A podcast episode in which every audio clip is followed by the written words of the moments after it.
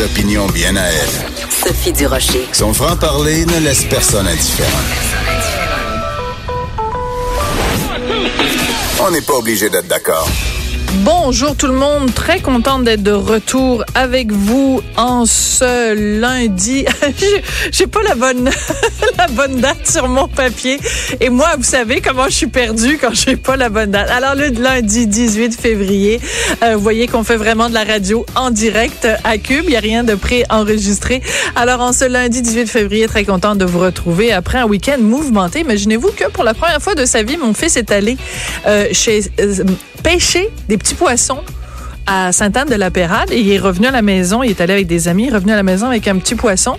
Moi, je me disais, on va pouvoir faire un repas avec ça. Tu parles, c'est tellement minuscule. Une fois que tu as enlevé les arêtes, tu as enlevé la tête, tu as enlevé la queue, il reste même pas assez pour la moitié d'un sushi. Mais disons que mon fils maintenant est donc initié à toutes les joies de l'hiver. J'espère que vous, pareillement, vous avez passé un super week-end, une très belle fin de semaine. Donc, euh, dans l'émission, un petit peu plus tard, on va parler avec un médecin qui a pratiqué rien de moins que 68 cas d'aide médicale à mourir et euh, il considère qu'aujourd'hui, la, la question H un peu par rapport à la loi fédérale et il suggère carrément que nous tous Canadiens, on soit consultés. Donc il propose carrément un référendum sur l'aide médicale à mourir, à savoir est-ce qu'elle devrait ou pas être étendue à des gens qui souffrent par exemple d'Alzheimer. Alors, ça va être très intéressant plus tard dans l'émission. On va aussi parler avec Lise Ravary. Une très bonne nouvelle qu'on a euh, reçue aujourd'hui.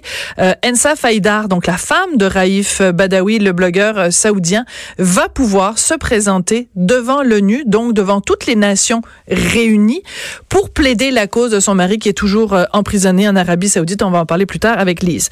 Mais d'abord, Connaissez-vous l'expression défroquer? Hein? On entend parler de ça, un prêtre qui a défroqué. Alors voici la définition de ce que c'est défroquer. Quitter ou vouloir quitter l'état monastique ou l'état ecclésiastique en parlant d'un religieux ou un ecclésiastique.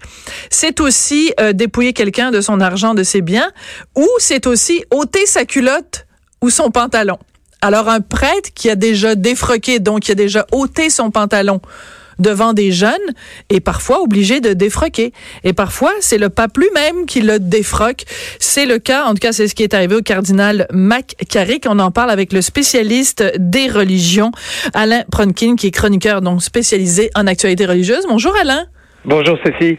Alors c'est ça, je suis allée voir la définition de défroquer parce que moi je pensais que c'était quelqu'un seul, on pouvait soi-même défroquer, mais je savais pas que quelqu'un Ouais. pouvait nous défroquer. Et Oui. c'est en allant voir la définition que j'ai vu que ça voulait aussi dire enlever sa culotte ou son pantalon. C'est son froc, c'est une expression française. Ben c'est qu'un froc en, en France, ça veut dire un pantalon ou euh, voilà, c'est ça. Alors euh, on rit, mais c'est absolument pas Oui. drôle parce que les, les, les exactions qui ont été commises par euh, le cardinal Se sont produites pendant des décennies. Alors qu'est-ce qui fait que c'est quoi la goutte qui a fait déborder le vase, qui fait en sorte que euh, le, le, le Vatican à un moment donné dit, ben, regarde là, ça va faire là, votant, on veut plus rien savoir de toi. Moi, je pense que c'est une question de pression. La Ouais. pression a commencé dès 2005, 2006, 2010. Euh, à ce moment-là, Richard Sipe.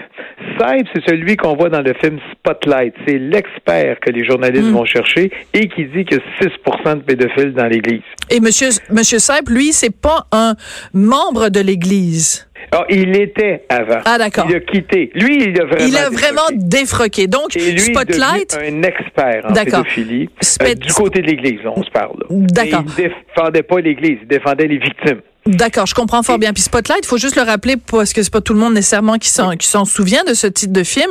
C'est la fameuse enquête euh, du Boston euh, Globe sur les cas multiples de, de, de pédophilie euh, de prêtres catholiques dans la ville de Boston et tout, toutes les environs. Voilà.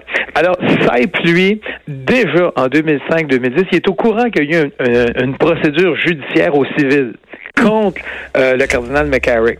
Il sait, il va consulter le dossier, sauf que tu as toujours les secrets interdits de publication, les Ouais. interdits, interdits ça. Et lui, il décortique ça et il détermine déjà en 2010, il publie des écrits sur le syndrome McCarrick. Le syndrome McCarrick. Il l'appelle comme ça. oui, carrément comme ça. Il dit c'est ce gars-là est rendu, il se croit invulnérable parce qu'il est cardinal. Après ça, ce gars-là, il va, euh, comment t'expliquer ça? La culture du secret qu'il y a dans l'Église pour les relations homosexuelles, pour euh, les relations euh, sexuelles, point à la ligne, c'est du secret, c'est du tabou. Il va, je m'excuse de l'anglicisme, surfer sur ce secret-là, sur son côté tout à fait inviolable, et il abuse à répétition. Et Mais, pour lui, oui. vas-y, je vais juste interrompre trois secondes parce que tu as utilisé tout à l'heure le mot il se sentait invulnérable comme si c'était euh, une particularité du cardinal McCarrick. Oui. Il n'est pas le seul. Ils sont tous les gens qui sont qui ont posé des gestes, des exactions sexuelles au sein de l'Église catholique. Chacun d'entre eux se sentait invulnérable. Pourquoi? Parce que l'Église, la structure même, leur envoyait comme message de toute façon, il n'y aura jamais de conséquences à vos gestes. Voilà. Et là, et là, ce qu'on apprend de McCarrick, et c'est Saïd qui le dit, Saïd nous dit que lorsqu'il y avait une victime, D'accord? Il s'appelait, ou il va lui écrire des lettres. Ça veut dire qu'il y avait une relation, deux relations, trois relations. En général, Saïd parle de relations avec des séminaristes, ceux qui veulent devenir prêtres.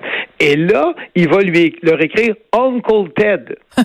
il va signer les lettres Uncle Ted. Uncle Ted, oui. Et quand il les voit, il dit Appelez-moi Uncle Ted. Et ses victimes, les jeunes hommes, ils les appelaient ses neveux, my nephews. Oui. Et entre eux autres, ils les appelaient les cousins, les cousins. Donc, il y avait plusieurs victimes. Oui, donc, mais c'est aussi, il y a un côté euh, profondément incestueux. Et aussi, quand on parle de vieux mononcles libidineux, c'est assez particulier que le gars lui-même, il dise Appelle-moi mon oncle. Oui. Mais ça va s'aggraver encore plus ce qui arrive, bon là, Dieu possible? oui, on a de la pression, on a de la pression, mais là, on va dire bon ben c'est avec des jeunes hommes, c'est des gens qui sont séminaristes, c'est des majeurs, ça va bien. Sauf que il y a un neveu là-dedans, et Saip le sait pas encore à ce moment-là, mais ça s'est développé avec les années. Il y a un neveu, un vrai neveu, ben pas un neveu, alors je recommence. Il y a un jeune homme de 11 ans, un, enfant de 11 ans. C'est l'âge de mon fils. Oui, 11 ans. Et euh, le cardinal McCarrick est ami avec ses parents. Il va rencontrer ce jeune-là et sous le couvert de la confession, ça veut dire confesse-moi tes péchés, il l'agresse sexuellement. Et ça, c'est le pire des crimes dans l'Église. À tel point que déjà en 1741, Benoît XIV l'avait mis euh, que c'est un crime odieux qui méritait d'être défroqué et, je pense, de l'expulsion de l'Église. Ce qui se passe, c'est que lui, il est, de plus, il est toujours puissant. Ce gars-là a rencontré tous les présidents des États-Unis. Oui. Ce gars-là a, en 2014, il a on parle de McCarrick. On parle de Marc Carrick. Il a voyagé avec le pape François dans son voyage en Palestine en 2014. Il était ami de tous les grands de ce monde. il se voyait intouchable. Sauf que la cerise qui a fait déborder sur le vase, c'est quand il y a des conflits la goutte, La goutte, la, cerise sur le Sunday ou la goutte dans le vase. ah, Et c'est quand il y a un, un, ça a dégénéré entre les cardinaux, les différents clans. Et là, Vigano a écrit euh, au cardinal Ouellet et lui a dit comment ça se fait que ce gars-là qui a été condamné, qu'on a dit tu n'as plus le droit de faire ci, tu n'as plus le droit de faire ça, comment ça se fait qu'il était encore là? Et qu'a répondu notre bon cardinal Ouellet? Bon, alors, notre cardinal Ouellet a répondu en disant ce n'était que sur des rumeurs. Ben On avait exhorté de ne pas euh, se faire voir en public pour éviter les rumeurs. Il dit il n'y a jamais eu de jugement de la part euh, du pape Benoît XVI. Il n'y a pas eu de jugement à cette époque-là. Mais maintenant, on a des vrais faits. Et c'est pour ça que là, le cardinal McCarrick n'a pas eu le choix que de démissionner. Il, avait, il est rendu à 88 ans. Il a démissionné. Par la suite, là, il était démissionné comme cardinal, je parle, uniquement comme cardinal. Alors, il devient simple prêtre, et là la, ben, là, la justice est très expéditive quand tu es simple prêtre, et puis là, on l'a mis dehors. D'accord.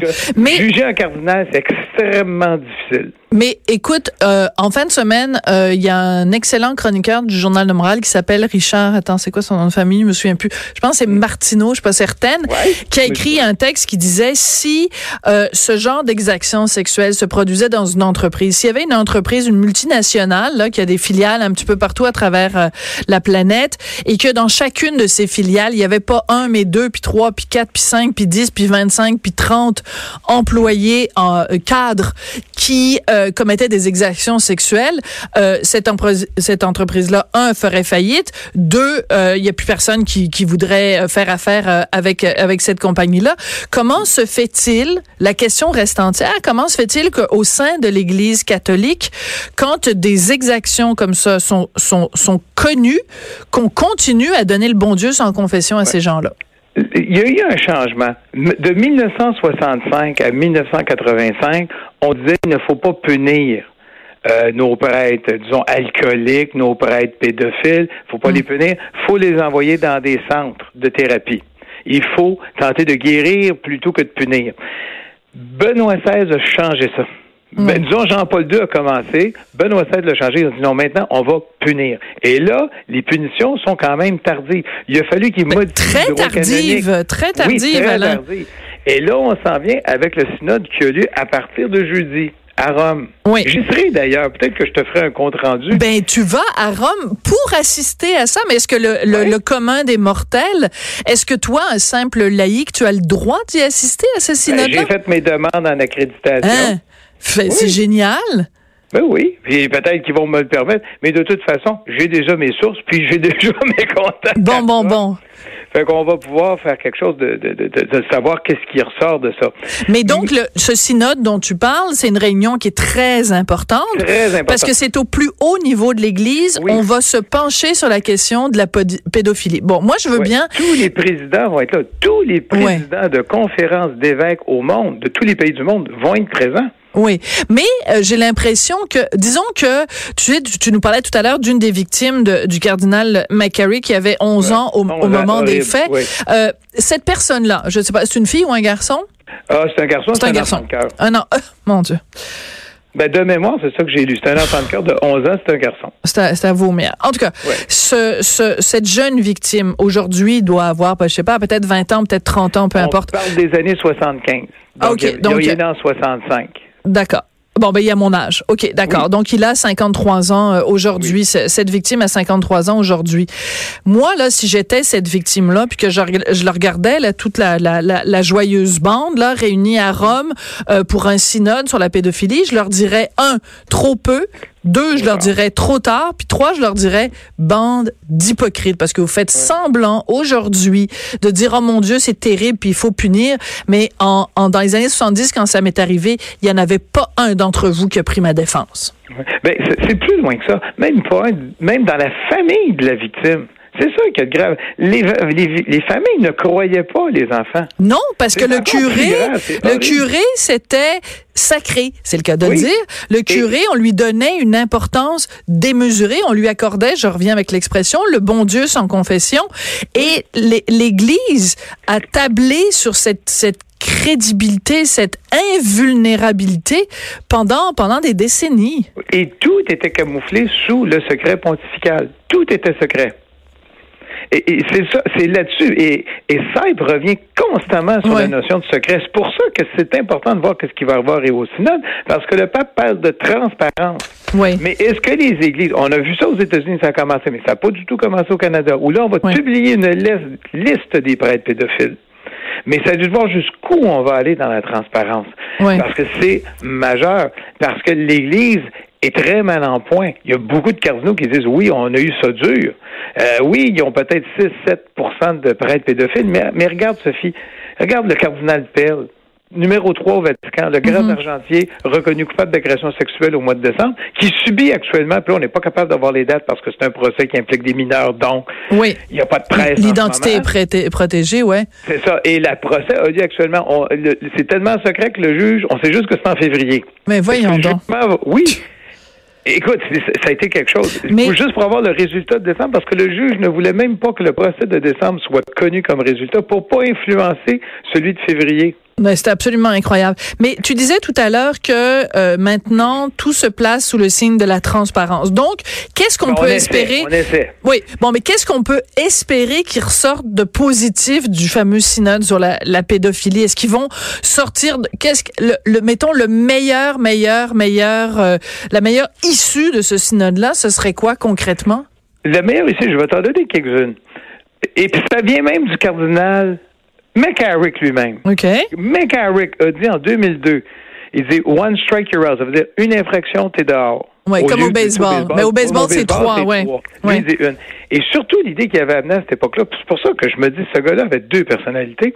Il disait que si on veut que le système soit vrai, il faut que sur le tribunal qui va entendre ces causes-là, il y ait des laïcs.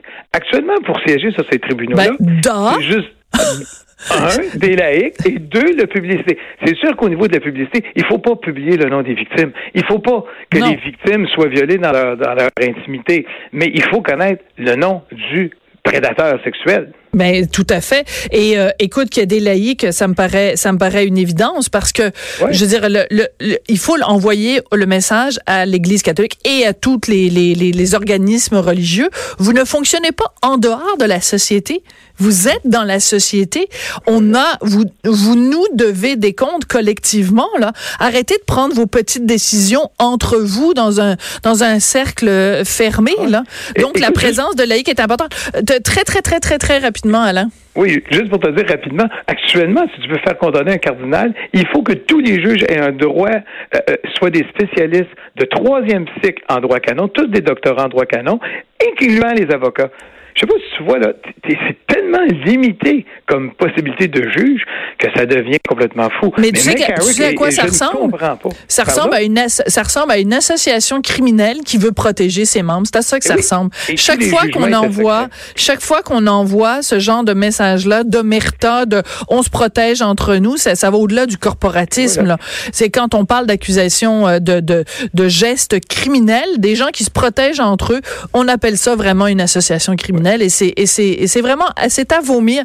Et écoute, en fin de semaine, quand c'est sorti ces informations-là, euh, j'ai écrit j'ai écrit sur Twitter que ça me faisait ça me donnait vraiment envie de gerber et que je, je songe de plus en plus sérieusement à faire mon apostasie. Oui, mais je serai là-bas, et si jamais, je, vais, peut-être communiquer avec toi, Sophie. Ben, j'aimerais ça. Ben, j'aimerais ça. Écoute, on se redonne des nouvelles à notre Mais- correspondant spécial au synode sur la sur la pédophilie.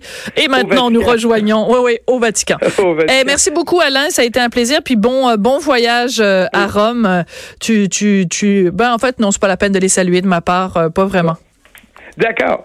Merci beaucoup, Alain Pronkin, donc chroniqueur spécialisé en actualité religieuse, qui revenait sur cette histoire absolument sordide, un cardinal tellement pourri. Tu sais, quand on dit ah il faut pas, faut faire attention, une pomme pourrie, ça veut pas dire que tu sais le- toutes les pommes sont, sont pourries, mais lui, dans le cas quand on dit pourri, pourri, pourri, rare là, et euh, tellement pourri que même le Vatican a dit on veut plus de toi et qu'ils l'ont dé froqué.